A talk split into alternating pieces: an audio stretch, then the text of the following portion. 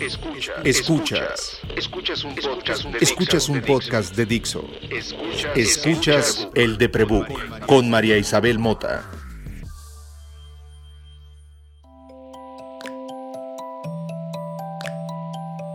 Hola, soy María y bajé muchísimo de peso, ni me di cuenta cómo, pero antes de empezar a bajar de peso, alguien me enseñó a comer después de haber sido a estudiar muchos años a muchas escuelas.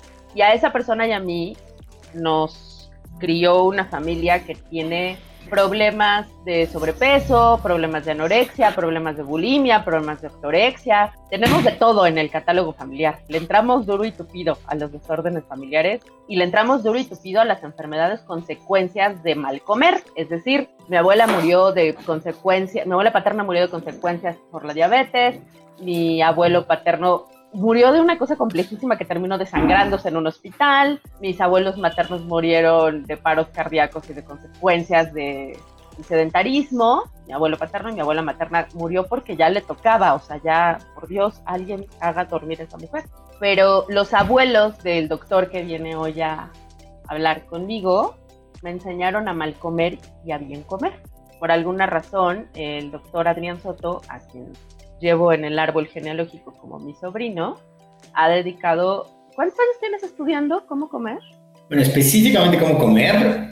No, o sea, ¿cuándo fue la primera vez que dijiste? Porque yo me acuerdo de un día que llegaste a esta casa y dijiste, voy a comer pescado durante una semana porque tengo un... ¿Te acuerdas? Híjole. ¿Cuánto tiempo tienes de nerd de comer? De nerd de comer, probablemente una década. ¿Y tienes qué edad? ¿32? ¿33? 33. 33, ok. Perdón, es mi sobrino, no me sé el día de su cumpleaños, lo siento, así es mi familia. Entonces, a los 33 años ha dedicado un tercio de su vida a obsesionarse con él. Juay, Juay las azúcares, Juay los carbohidratos, Juay saben tan rico y nos hacen tanto daño. ¿Por qué la comida es cruel? ¿Por qué? Y bueno, yo he tenido la fortuna de ponerme a platicar con él en esos términos y en otros, porque pues bueno, toda su familia, toda, tiene trastornos emocionales graves, complejos, graves, algunos psiquiátricos, algunos no, toda su familia y pues todos hemos ido a consultarlos desde cuando tenemos gripa hasta qué está pasando. Hoy el mundo entero lo consulta para muchas cosas y publica unos papers en Twitter y yo se los comparto a mis amigos científicos y les pido que me lo expliquen porque habla ciencia, yo no hablo ciencia, yo hablo marketing que es la forma de digerir absolutamente todo y dejarlo muy desvestido para que todo el mundo lo conozca. En ese sentido, Luis Adrián tiene otro superpoder, además de estar obsesionado con Juay, el pan es tan rico y nos hace tanto daño. Es la doctor comadre del mandil azul, no, del mandil rosa, en el icono es el del mandil rosa. A veces se los cambian. Y ser doctor comadre implica saber de ciencia, respetar el método científico. Más que no me gusta decir saber de ciencia, porque hoy ciencia, hay gente que cree que el horóscopo es ciencia, entonces mejor aclaro que los doctores, el doctor comadre, son gente que respetan el método científico y que les gusta investigar y que les gusta explicarlo como lo hace cualquier persona común. Eh, mi relación con ese ente, que tiene 33 años y sabe tantas cosas, me permite que mucha gente me pregunte cosas específicas que asume porque me siguen en Instagram. E Instagram es esa máquina de asumir. Es ese bonito elemento de desinformación que nos inventamos los seres humanos para confundirnos y provocarnos más ansiedad. Entonces la gente cree que yo bajé de peso porque me puse en una dieta muy estricta, porque me puse a hacer ejercicio, porque me tomé una medicina. Y poca gente me ha preguntado, oye, ¿estás bien? Cuando me llegan a preguntar, les puedo empezar a explicar las cosas que me ha enseñado Adrián sobre comer. No quiero que Adrián venga acá a explicarnos lo que nos ha explicado muchas veces en los episodios de Doctor Comadre, métanse a Spotify, bueno, a cualquier lugar donde escuchen podcast y buscan, hay cuatro o cinco en donde se habla muy claramente de nutrición. El más cercano son mitos de nutrición y ahí podrán ver algunas cosas. Ayer pregunté en las redes del Deprebook si tenían preguntas para el doctor Adrián, que ya ha venido antes a hablar, antes de una lámpara, porque también les sabía la luz y a las plantas. ¿Qué preguntas tenían? Antes de pasarte las preguntas, ahora que has trabajado con temas de salud mental, y que estás obsesionado con cuál el pan es tan rico y es tan cruel. Quisiera saber qué es lo que más te han dicho los pacientes o la gente con la que has estudiado sobre tener enfermedades mentales, comer, si lo llegan a relacionar, si no. A ver, para empezar, es muy cierto que todas las personas viven la misma enfermedad de formas muy diferentes. No es lo mismo, por ejemplo, tener artritis reumatoide si te dedicas a ser locutor de radio que si te dedicas a ser pianista. No es lo mismo tener eh, una lesión en los ligamentos de la rodilla si te dedicas a ser escritor que si te dedicas al fútbol. Entonces, o sea, la misma enfermedad va a tener consecuencias diferentes y va a generar cantidades diferentes de sufrimiento de acuerdo al resto de las características de tu vida. Lo mismo es cierto para las enfermedades que tienen que ver con la comida.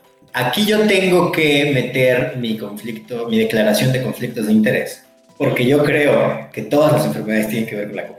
Yo estoy de acuerdo contigo, pero... No, pero, por supuesto es una exageración. O sea, por supuesto es una exageración. O sea, eh, a ver, o sea, si te rompiste el codo, pues eso no tiene que ver con la comida, a menos que te lo hayas roto corriendo por un gancito.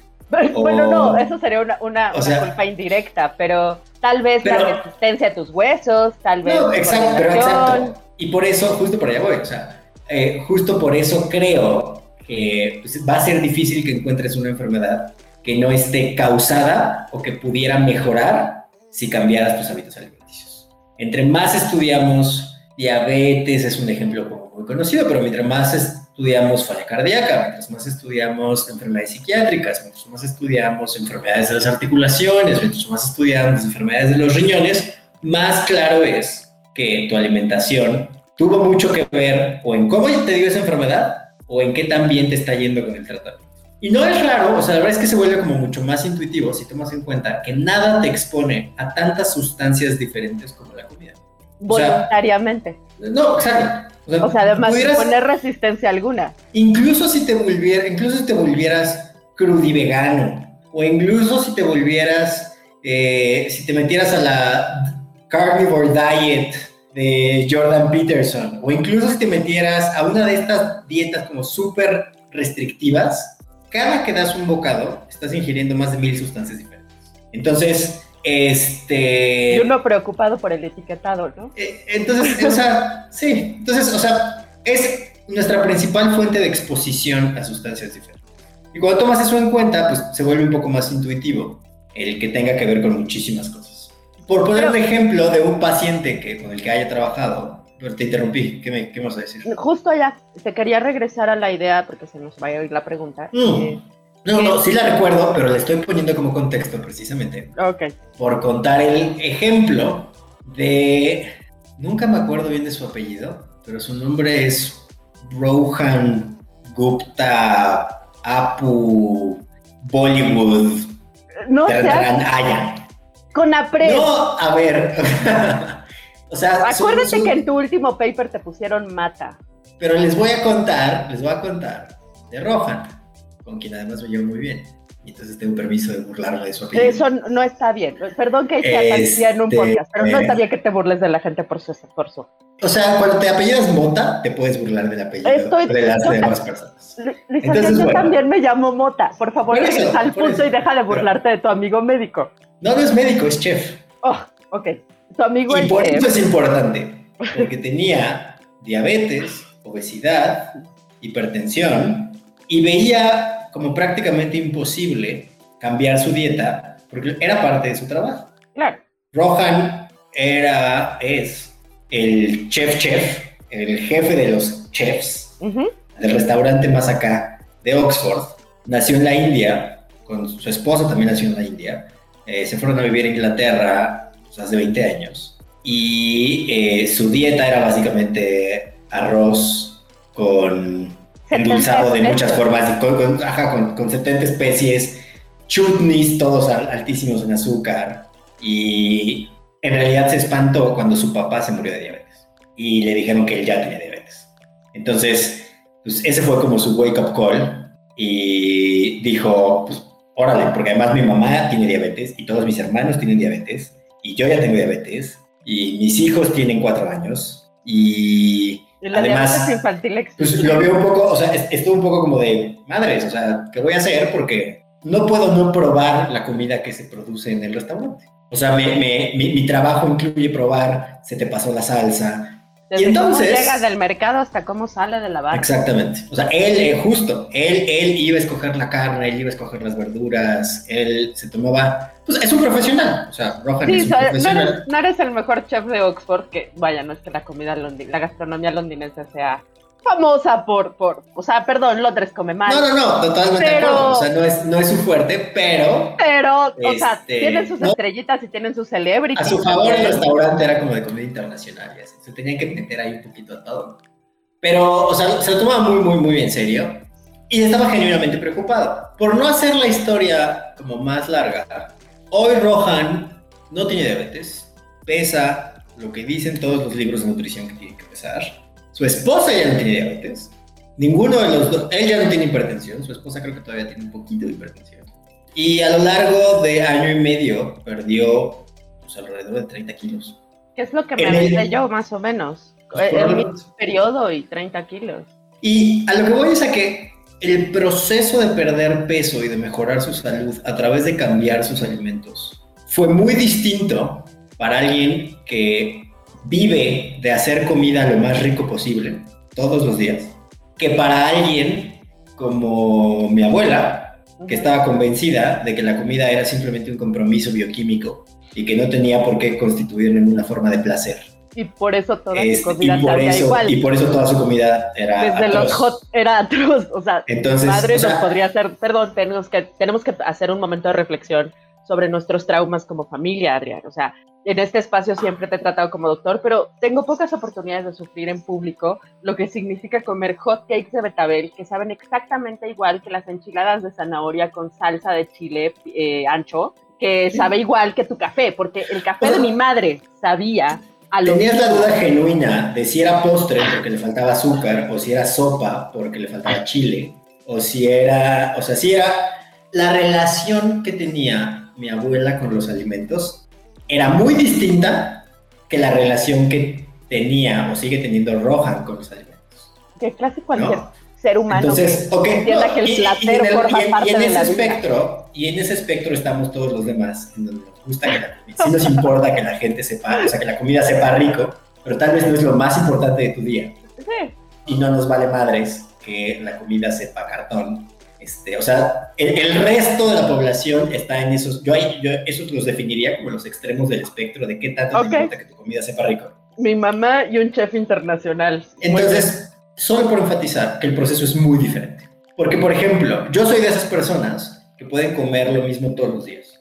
Yo soy de esas personas que tienen, por supuesto que me gusta que la comida sepa rico, pero tampoco es el fin del mundo si comí lo mismo toda la semana. Y no todo el mundo es así dejémoslo claro, en el espectro en donde mi madre está en un opuesto de un chef, tú estás muy del lado de mi madre y yo estoy muy del lado de un chef. Por supuesto. Muy del lado de un chef. O sea, yo te he visto sentarte y decir, tengo hambre, ir a la cocina, poner un pocillo, poner dos huevos y comértelo mientras sigues hablando y con esa misma cara con la que comiste con hambre, comer un plato estúpidamente delicioso de pasta que amigos tuyos y a mí nos hacían delirar y tener la misma cara. Para ti comer es un proceso. Pero sí me gusta, o sea, sí me gusta, sí estoy más cerca del extremo de mi abuela que del extremo de Roja. Y en realidad, justo como el viaje es tan diferente para cada persona, en realidad es un proceso de autoconocimiento. En realidad es un, o sea, no es un, vi cuatro stories en Instagram, eh, voy a copiar exactamente lo que ahí dijeron y voy a esperar verme tan feliz como se ve la gente de Instagram. O sea, si ese es tu approach a iniciar el viaje de cambiar tus hábitos alimenticios, pues ya va, ya va mal. en realidad el approach... Los likes? Exacto, o sea, en realidad el approach tiene que... Y déjate por los likes. O sea, porque crees que lo que le funcionó a otra persona te va a funcionar a ti, o porque asumes que lo que le funcionó a otra persona te va a funcionar a ti, ya desde ahí vamos mal. Porque 80% de ese viaje es autoconocimiento. O sea, Rohan decía, ya entrado medio año en su proceso de pérdida de peso, no sabía que me gustaban tanto las coles de Bruselas. Puta madre, o sea, si un chef internacional no sabía lo que le gustaba de comer, todos tenemos permiso de no saber qué nos gusta. O todos, o sea, si una persona que está tan expuesta a ingredientes, tan expuesta a platillos, que constantemente nos está teniendo que probar y que puede seis meses después venirte y decir, es que yo no sabía que me gustaban tanto las cosas de Bruselas. Todos nosotros tenemos todo el permiso del mundo de no saber qué nos va a gustar. Porque, o sea, guess what? En el proceso de modificar los hábitos alimenticios, te empiezan a gustar cosas diferentes. Literalmente tu percepción del sabor cambia. Las cosas que se te antojan son diferentes. O sea, cuando yo estaba en la secundaria, de hecho eso es algo que menciono en uno de los podcasts, cuando yo estaba en la secundaria, me echaba dos cocas de 600 mililitros cada día.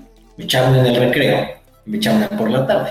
Mira, eh, gracias, no te acababas el planeta. Tú comías como si fueras un bulldozer. En la secundaria, en la prepa, tú llegabas a la casa y te comías el refri completo en una sentada. Entonces, o sea, en ese sentido, eh, y, bueno, durante muchos años, pues, o sea, fui una persona con sobrepeso. Creo que te quitan el pasaporte de niño mexicano si en algún momento de tu vida, o sea, pues porque somos el país con los niños más gordos del mundo. Entonces, o sea, tu pasaporte se empieza a borrar como foto del Volver al Futuro si, estás en tu peso a lo largo de toda tu vida. Pero entonces, bueno, a lo que voy es, la Coca-Cola para mí era business as usual. Como para tu abuela. Como para mi abuela, como para muchísimos mexicanos, o sea, como para muchísimos. Pero no para mí. De acuerdo. Por ejemplo, o sea, creo que volviendo al tema de que es, es muy específico y que es un proceso de autoconocimiento, ¿no? O sea, nadie me enseñó más sobre cómo preparar comida que mi madre. O sea, yo, yo entiendo ingredientes y todo eso del lado de mi mamá, pero si no hubiera tenido la gastronomía que me han enseñado mis amigos y que me enseñó mi papá en un montón de restaurantes carísimos en donde pude comer, no hubiera entendido el placer de comer. Y el placer de comer afecta a la depresión. Tú no has tenido depresión como yo. O sea, tu depresión es muy diferente y tu sobrepeso es muy diferente al sobrepeso que yo tuve. Amén de que tú naciste hombre y yo nací mujer. Amén de esas diferencias. Pero la cultura implica un approach. Pero es que además de eso, o sea, creo que por ir aterrizando más mensajes concretos. No nada más es un proceso de autoconocimiento. Estás conociendo a una persona que precisamente por haber iniciado un proceso de pérdida de peso, de cambio de hábitos, esa persona que estás conociendo va a cambiar. Entonces, ni siquiera es un me voy a terminar de conocer para saber ahora que me gusta. Es voy a cambiar en el proceso y mis gustos van a cambiar en el proceso. Entonces, o sea, no es simplemente un no tengo que copiarle lo que le funcionó a mi comadre es un tengo que aprender qué, qué es lo que funciona para mí, pero además voy a tener que seguir aprendiendo qué es lo que sigue funcionando para mí porque yo soy distinto a lo largo tanto de la vida como de las cosas que me van gustando. Por volver a mi ejemplo de la Coca-Cola, hace un año, cuando fue el Año Nuevo Chino, y fui con mi marchanta de costillas chinas, a la que yo iba todos los martes en Oxford, eh, la costumbre es que te regalen algo rojo. Y entonces, pues mi marchantita china me regaló una Coca-Cola. Y entonces, eh, pero además llegó y así en mi cara, así, abrió la Coca-Cola. Entonces, como que ya no la pude rechazar y me sentí socialmente presionado que para tomarme la Coca-Cola y además, y además agradecer por ella. Pero entonces que, bueno, además de internalizar, ok, esta es la primera Coca-Cola que me voy a tomar en ni siquiera hace cuántos años, sinceramente no me la pude acabar porque era demasiado dulce.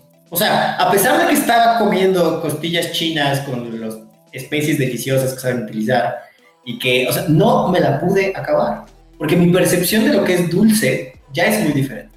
Mi percepción y por lo tanto el grado de satisfacción o qué tanto disfruto de un alimento ya es muy diferente y se ha ido modificando a lo largo. De forma que cuando Rohan viene y dice, yo no sabía que me gustaban tanto las coles de Bruselas, no, güey, es que no es que no supieras, es que ya te gustan las coles de Bruselas. O sea, no, no te gustaban antes, ahora sí ya te gustan. No es que no las conocieras, porque las ves en tu restaurante todos los días, es que tu gusto ha ido cambiando. Si me permites, creo que eso pasa con muchas personas que van, como tu caso, de la Coca-Cola al café, del café al té, ¿sabes? Eh, cuando vas acercándote al lado claro del agua simple, cuando empiezas a tomar agua simple cotidianamente, y vas limpiando tu paleta y tus papilas gustativas se van recuperando y dejas de targarte el café a punto de ebullición y dejas de fumar, simple y sencillamente estás más sensible. Estás más sensible a un montón de olores, estás más sensible a un montón de sensaciones y todo lo que vas correlacionando contra no sabía que las colas de Bruselas existían, ¿no? Wow, momento de descubrimiento, que es como ir a terapia. Reset de tengo un prejuicio con las verduras, tengo incluso recuerdos incómodos con las verduras. Este, vaya, conozco gente que ha dejado de comer verduras porque tiene en la infancia esta cosa de que había botes de verduras echadas a perder en el refri o porque asocia comer comida sana con obligación. En el momento en el que haces reset y dices, voy a empezar a abrir la posibilidad de comer otras cosas, inmediatamente dejas una, se te limpia todo y nada te vuelve a saber igual. Nada te vuelve a saber igual. Y toda esta comida que obtienes fácilmente, ya sea por tus costumbres, porque está procesada, porque se compran en tu casa, se vuelven dobles pasos. Ya no es tan fácil abrir una coca o aceptar una coca o incluso las costumbres sociales. vamos a vernos y nos tenemos que tomar un café y tenemos que comernos un pan y para estar juntos hay que estar consumiendo. Todos los rituales se vuelven diferentes, ¿no? Mira, y ese es un punto adicional que añade todavía una capa de complejidad a por qué a una persona cierto tipo de alimentación le funcionó y a otra tal vez no. Porque tu grado de disfrute de los alimentos no tiene que ver exclusivamente con el sabor que tienen esos alimentos. Muchas veces tiene que ver con la compañía en la que están esos alimentos, tiene que ver con el proceso y con la dedicación que pusiste en preparar esos alimentos. Tiene que ver también, o sea, hay que tomar en cuenta que cocinar para ti es una forma de autocuidado. Hay que también tomar en cuenta que cocinar es tú controlar un proceso importante de tu vida cuando a lo mejor sientes que no controlas nada en tu vida. Por eso los, rituales generan paz mental o, o, los rituales sirven para la ansiedad, pues porque estás controlando baby steps cuando sientes que no controlas nada. Entonces, si dedicaste tres horas de tu tarde a no pensar en el montón de cosas del mundo que no controlas, pero sí controlaste esas tres horas de tu tarde que además se sienten rico porque tienen autocuidado, que además se sienten rico porque te las comiste con alguien que aprecias o viendo un programa que te pareció súper interesante. O sea, todo eso se va añadiendo a cuánto disfrutas de tus alimentos y todo eso tiene que ver con por cuánto tiempo vas a poder seguir cierto tipo de alimentación. algo que yo, algo que yo este, suelo decir cuando un paciente me busca para ayudarlo a, que, acompañarlo a que pierda peso, es, eh, mucha gente llega y dice, es que quiero, quiero que me hagan una dieta. Y mi pregunta, o sea, mi respuesta usualmente es, es que yo no sé qué dieta necesitas. O sea, y, y tú tampoco sabes, y en realidad este es un proceso en el que los dos vamos a aprender qué dieta te funciona, pero además, tome en cuenta que si la encontramos, o sea, nunca la encuentras el primer mes, pero si la encontramos este año, probablemente en cinco años ya no va a funcionar igual porque se te van a empezar a otras cosas. Entonces, insisto, es un proceso de autoconocimiento continuo que muchas veces, porque tenemos expectativas o porque asumimos que si le funciona a una persona nos va a funcionar a otros, pues nos damos de topes y cambiamos de dieta cada tres semanas. Porque en realidad, o sea, la pregunta de inicio está mal planteada. No es cómo pierdo peso, es cuáles son los alimentos que sí disfruto que me ayudarían a perder peso. Creo que eso en, mi oficio, en marketing digital, es este, quiero que me hagas viral, quiero vender más, ¿sabes? Es, es la pregunta incorrecta. Es qué recursos tienes para lograr eso, ese siguiente paso a construir algo. Nunca es lineal, nunca es lineal. Quiero irnos apurando a salir porque tienes otro compromiso y no voy a ser la tía que te hizo llegar tarde a junta. Y ayer preguntan, no te rías, es verdad, no quiero que vayas a decir es que mi tía se tardó en el podcast que estábamos grabando. Me dejaron recaditos ayer que, que avisé que iba a dar, iba a grabar contigo y eh, Cintia Vega me manda preguntas. Eh, creo que hay un grito que puede ser, un gran mito puede ser el chocolate, en general el azúcar, pero hay todo un mito del que el chocolate te hace feliz. ¿Quieres saber qué papel tienen? Pregunta, ¿qué papel tienen las proteínas? ¿Comer pura verdura ayuda? También pregunta, eh, no sé si llamarle así, tengo una duda, no sé si llamarle así. Y creo que no va en el tema, pero ¿qué efectos tiene el alcohol en las personas con depresión? Hablando químicamente, su consumo, ¿qué consecuencias tiene?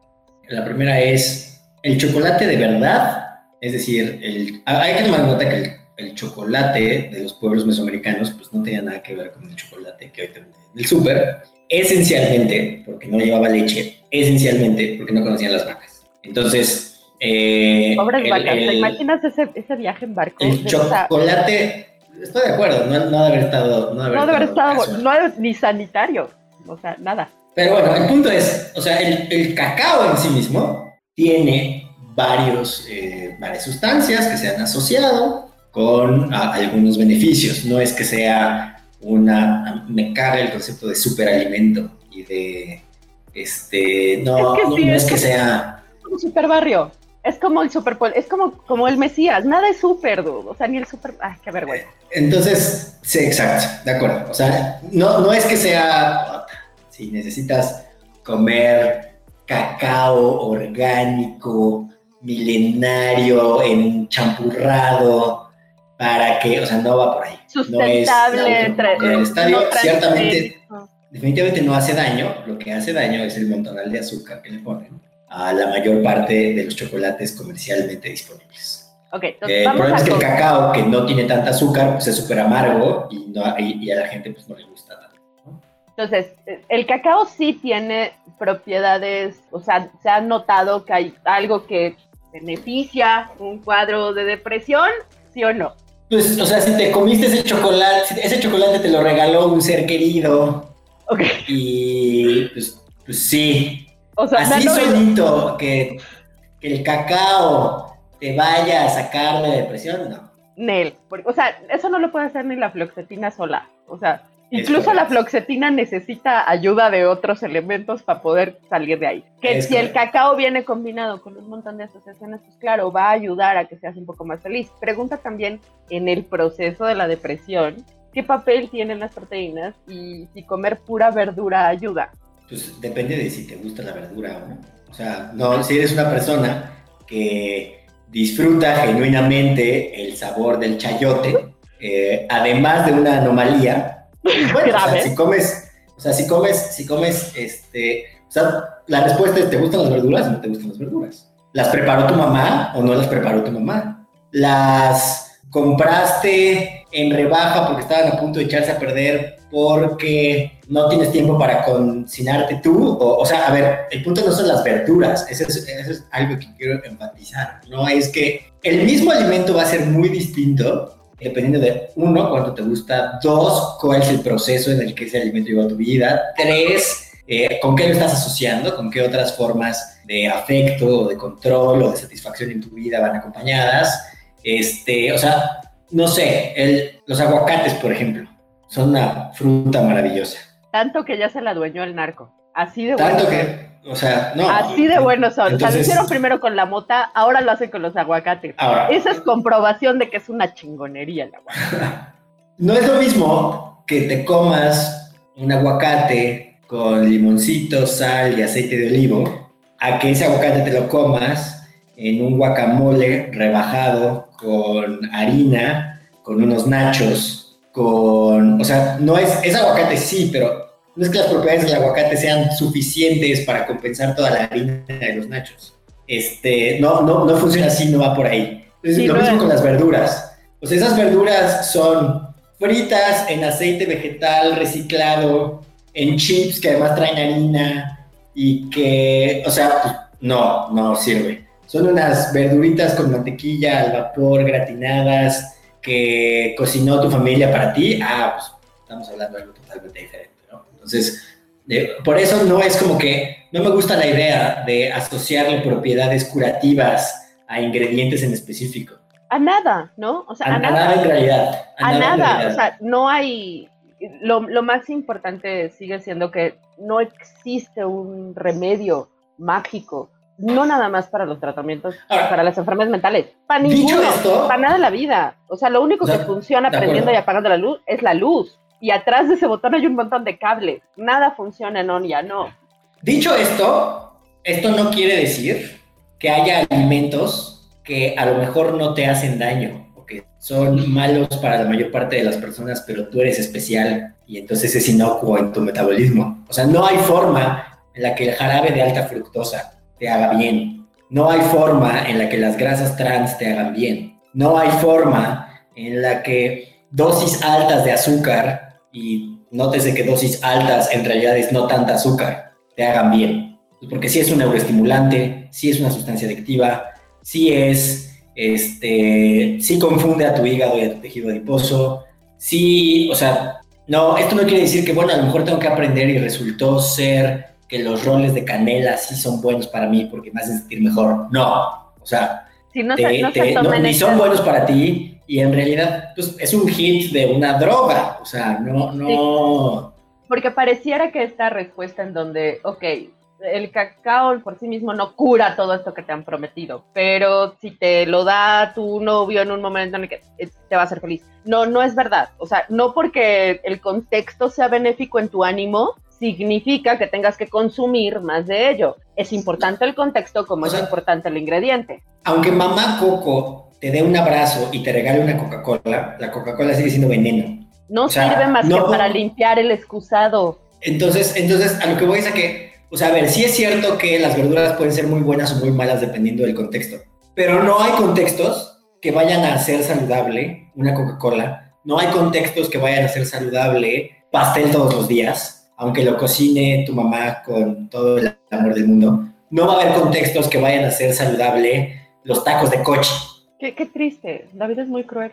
O sea, sí es, el efecto que tiene en tu cuerpo depende mucho del contexto, pero el contexto no es suficiente como para volver inocuos un chingo de venenos que hay en el mercado. Dicho eso, la última pregunta que dice es, ¿qué efectos tiene el alcohol en las personas con depresión? Hablando químicamente su consumo, ¿qué consecuencias tiene?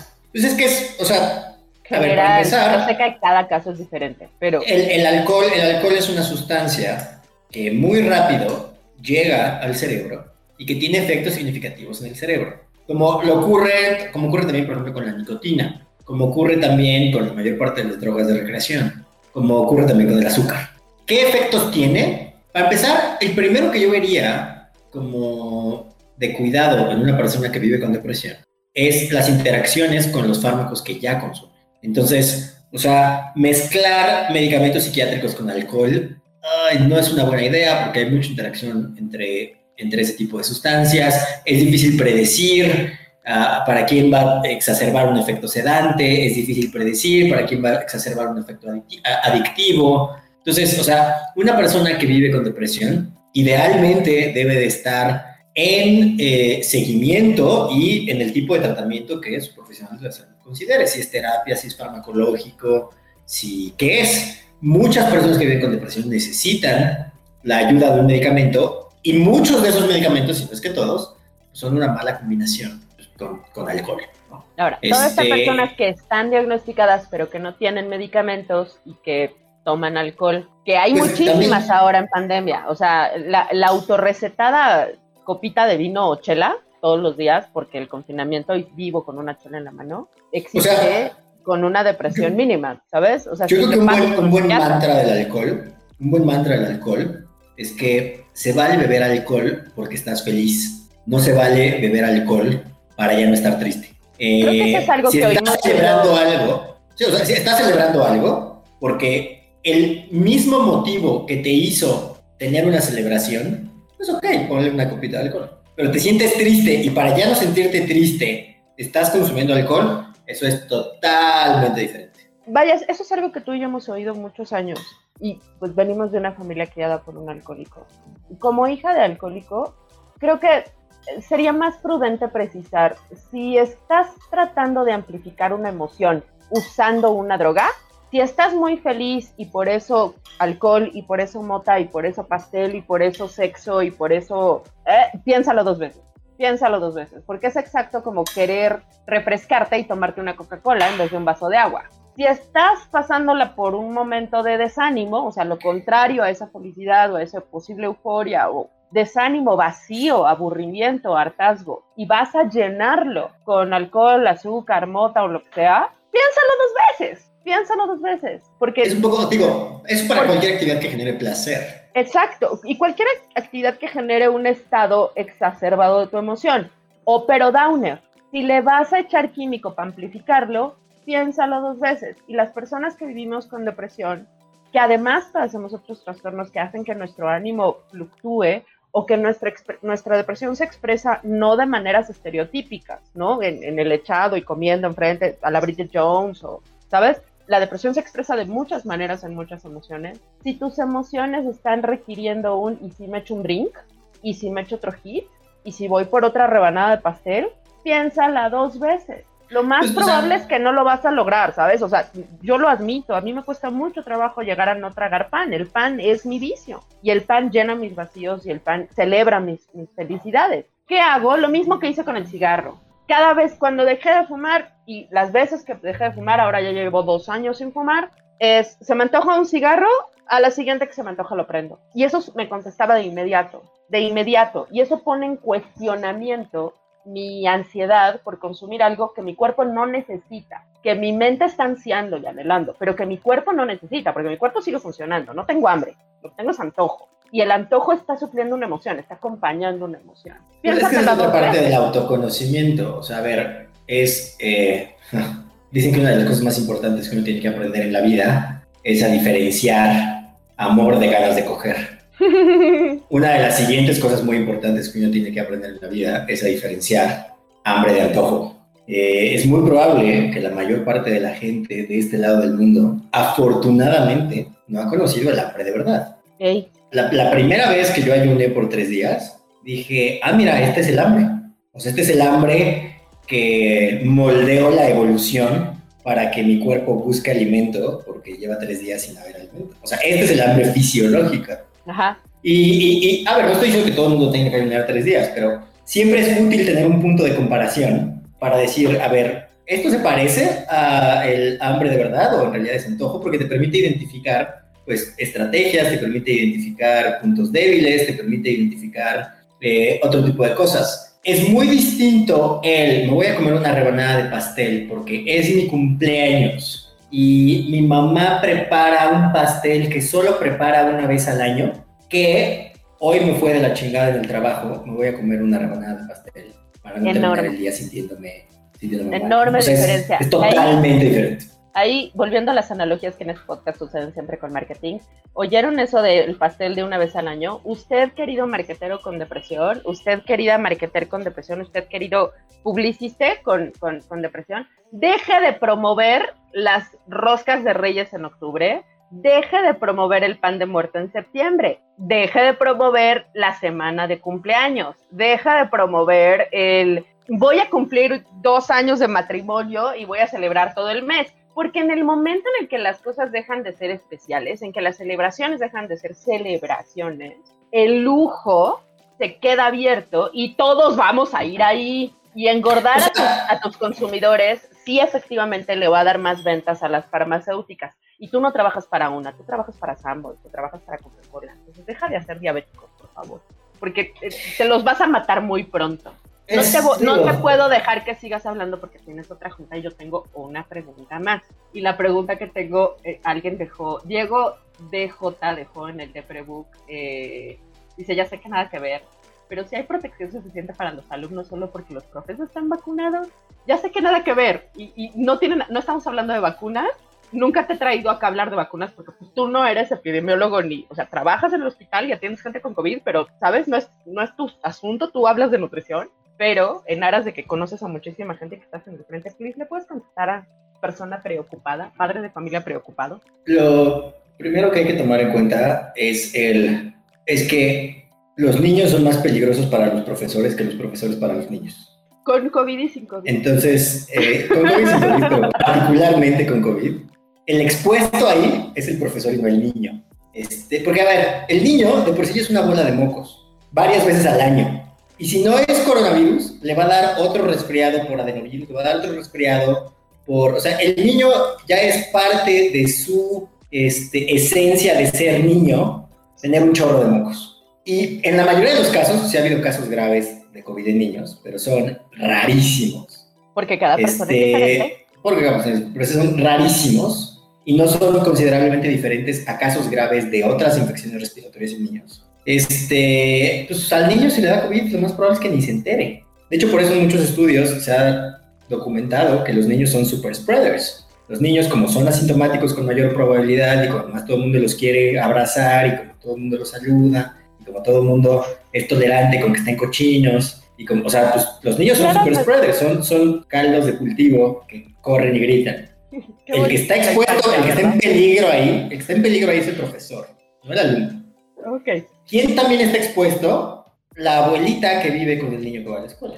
porque... Los padres de familia. porque el niño es asintomático, entonces una casa va a la otra, pero como aquí las abuelitas ya están vacunadas, pues eso es parte de la lógica de por qué no está tan grave. También es importante recordar que seguimos ignorando un chingo de las vacunas. Eh, yo no soy virólogo o inmunólogo, pero sí fui parte del comité de COFEPRIS que se dedicó a ver hasta los calzones a todas las vacunas que aplicaron y conozco bien los estudios y sé qué, qué alcanzan a contestar y qué no alcanzan a contestar. No sabemos cuánto tiempo dura la protección de una vacuna, pero sí sabemos que sería ingenuo pensar que dura para siempre. Porque, la mayor parte de la protección de las vacunas no duran para siempre. Y las vacunas que más se parecen o a los virus que más se parecen, pues la protección dura unos cuantos meses. O sea, la protección de la vacuna de influenza, pues en realidad dura unos cuantos meses, pero no importa porque la temporada de influenza dura unos cuantos meses. O sea, así como nos tenemos que vacunar contra la influenza cada año, pues no sería raro, no, sería, no debería sorprender a nadie que nos tuviéramos que vacunar contra coronavirus cada año. Entonces, eh, a ver, no lo sabemos, simplemente no lo sabemos. Lo que sí sabemos es que en eh, la pareja de profesores y alumnos, los profesores están más en riesgo que los alumnos.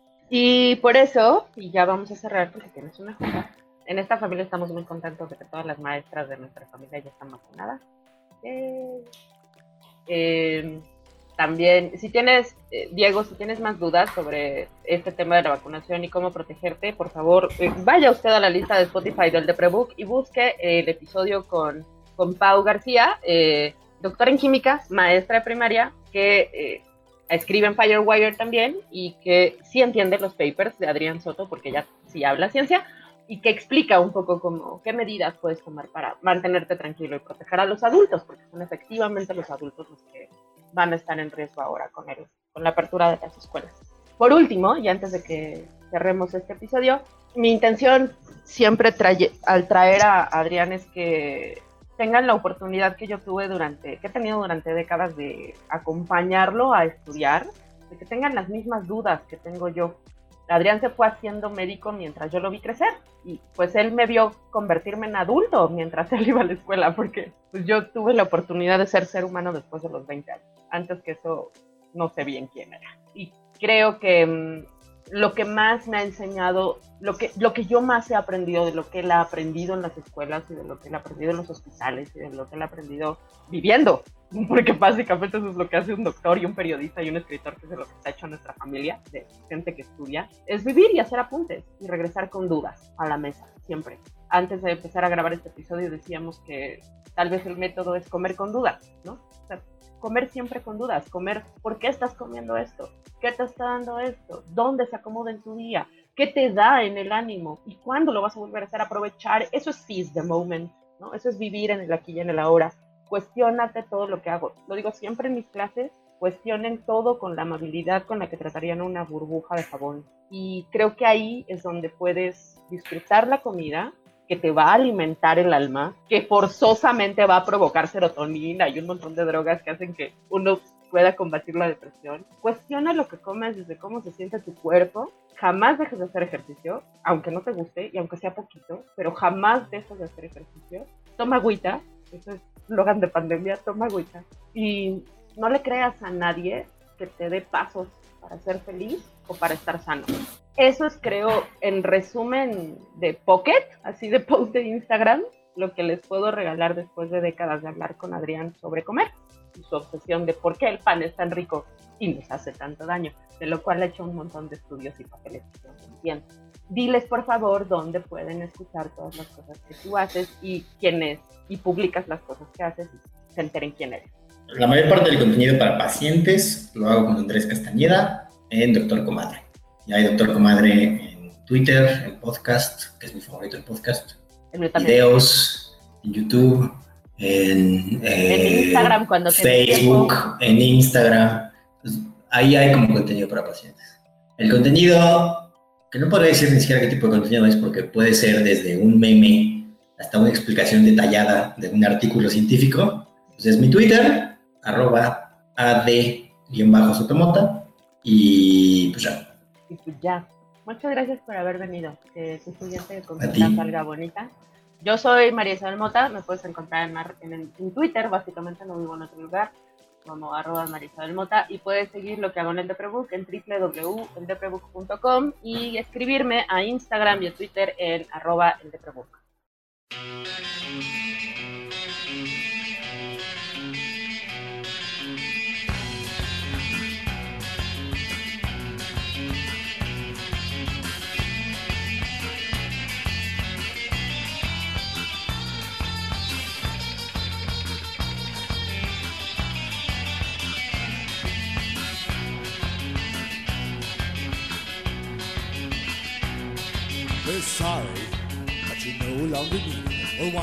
or even cared about here. Machines can do a better job than you, and this is what you get for asking questions.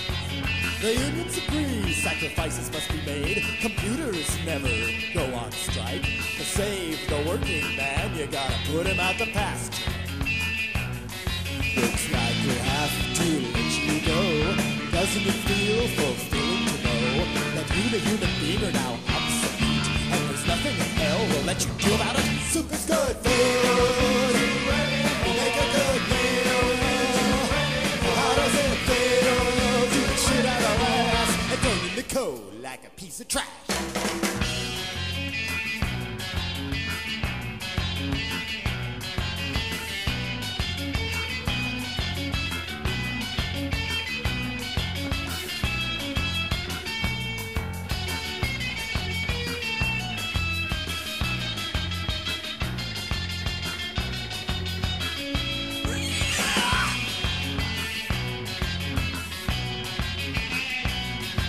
We're sorry, you just have to leave. Unemployment runs out after just six weeks.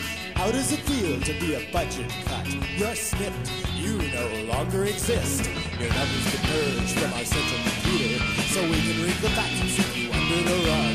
See our chart, unemployment's going down. If that ruins your life, that's our problem. Soup is good food.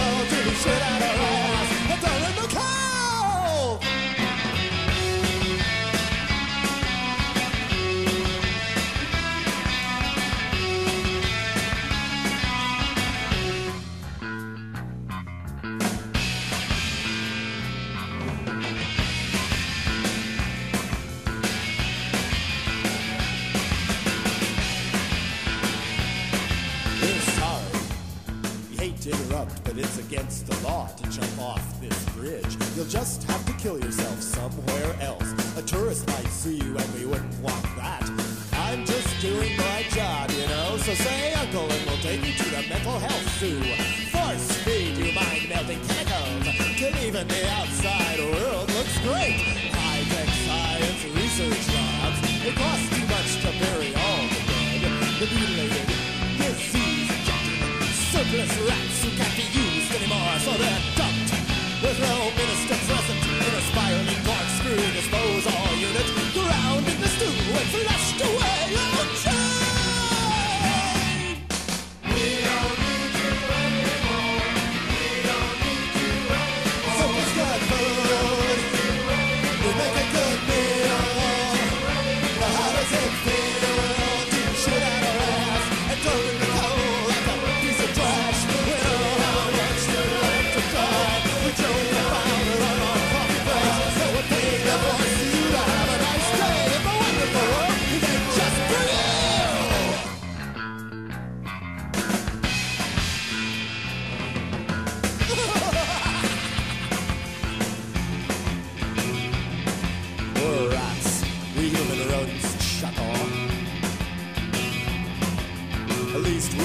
dignified cremation. Yet, six o'clock tomorrow morning, it's time to get up Dixo presentó El de Prebook con María Isabel Mota. La producción de este podcast corrió a cargo de Verónica Hernández. Coordinación de producción, Verónica Hernández. Dirección General, Dani Sadia.